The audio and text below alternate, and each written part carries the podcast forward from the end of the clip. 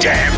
dirty ape! Macaquinhos no sótão. Senhoras e senhores, antes de mais, há um livro nas bancas, hum? nas Ah, digitais sim. e nas físicas, ah, que é ah, a leitura deste verão. É Sim, assim sim, que está sim. a ser vendido. Ou, ou então façam como eu, que é comprem livros para ler no verão e não cheguem a ler por causa do miúdo. Também Pronto, pode também ser. pode ser, não Mas é? que adquiram, na verdade, Claro, até não faz podem, olha, diferença. se for para servir de calço para uma. Pronto, também, olha, não Olha, eu gosto de levar aqueles livros grossos para a praia porque dá para servir. Dá para fazer serve de almofada. almofada. Boa, Este aqui é não é assim tão grosso, tem que adquirir três. Tem três. Paciência, adquirem três.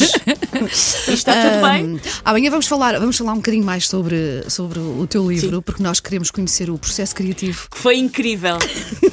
Sou Eu eu, acho- em pranto às duas da manhã. É o Acho que os processo nossos, criativo. os nossos ouvintes também querem. Portanto, amanhã, Sim. eh, o processo criativo por detrás de Macaquinhos no Sótão, o livro. Para já, este, nos próximos tempos vais continuar a, a recordar eh, não é? textos que Textos estão, aí. ah, no livro porque- e, e a constatarmos, que foi o que aconteceu ontem, que somos pessoas diferentes já. É verdade, reagimos já de forma diferente. Sim, sim, Eu ontem eu estive a ouvir a edição Sim. de ontem, Da a questão da gaveta, da gaveta. gaveta, sim. Sim, quero- E por acaso, se eu me recordar de como é que era há um ano atrás, tenho as minhas gavetas mais organizadas. Olha, Olha, viste, não é, foi coisas quarentena. boas que a quarentena trouxe, eu também disse isso. Tem eu consegui, tralha. consegui arrumar duas, pelo menos. Mas estão, sei lá, as carteirinhas todas empilhadas umas em cima das outras e aquilo Olha, da- vês? Está mais mantém. organizado. pronto. Mantém. Sim, senhor. Bem bom. E hoje, é- qual é? Hoje vamos. ah, O primeiro capítulo do livro é quase todo histórias sobre gravidez e maternidade.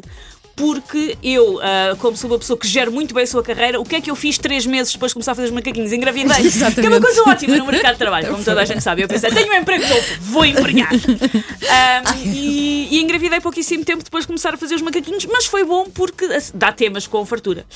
E este aqui, eu tenho quase a certeza, se a memória não me falha, que eu este fiz num dia que estava sozinha com o Paulo. Por isso eu acho que este ah, não passou nem, nem, pela, nem pela Wanda, nem pela Sandra. Um, e que é sobre uma das verdades uh, terríveis sobre a maternidade, sobre os primeiros meses, primeiro ano e meio de maternidade, que ninguém me contou. E cá vai.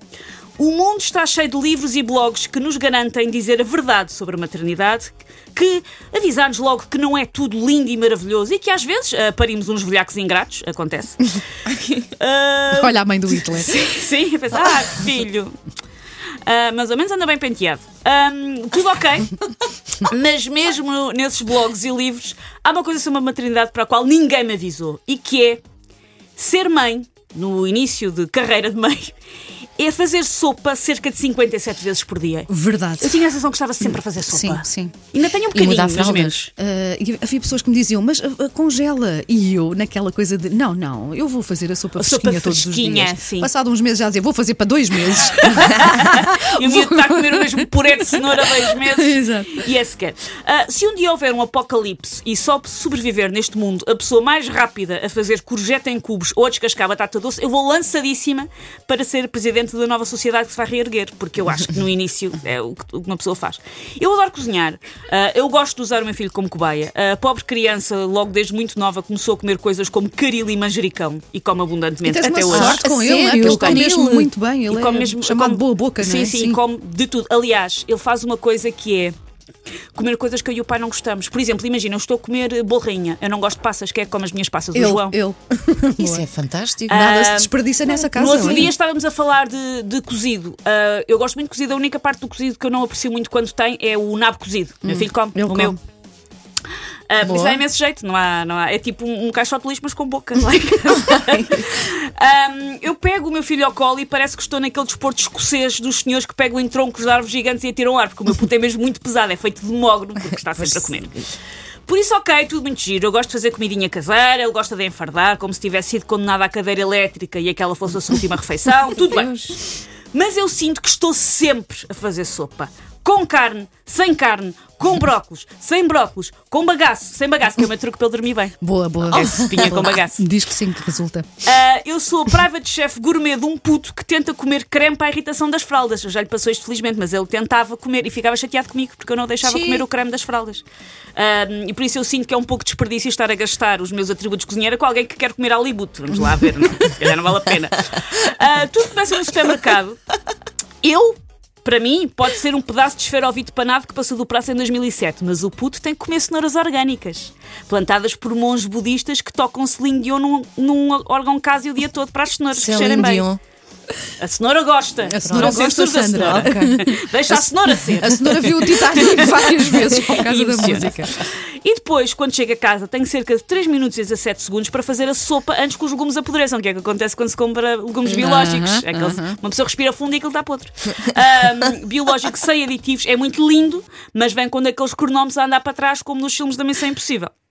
E depois é descascar, cortar, cozer, escorrer, desfazer, meter em, co- meter em copinhos, pescar os olhos e. Repetir tudo outra vez. Descascar, cortar, cozer. Eu sabia que eu devia ter arranjado uma planta em vez de um puto, porque uma orquídea não precisa de creme de, de mandioca com abacate e coentros. E sim, cheguei a fazer isso para o meu puto. Pai, tenho, uma, tenho uma inveja do- da Susana com o puto dela. É Incrível, As ele coisas come que, tudo. que ela diz que ele come, sim, tudo e tudo e tudo. Os meus agora não gostam de batata e não gostam de arroz. O meu há de chegar a essa Que é que eu fase. vou dar? Pois- o meu agora, por causa das escolas, com uma fase em que é: tu dizes ah, o, jantar é ah, peixe no forno, e a primeira resposta dele é não quero, mas depois diz não quero enquanto está a comer. Ele não sabe fazer. O meu deixa de gostar das coisas de um dia para o outro. Sabes É que eu não gosto de arroz e eu. meus. "Então, Mas até ontem gostavas. não gosto de arroz, eu não gosto. Ah, pá, sério.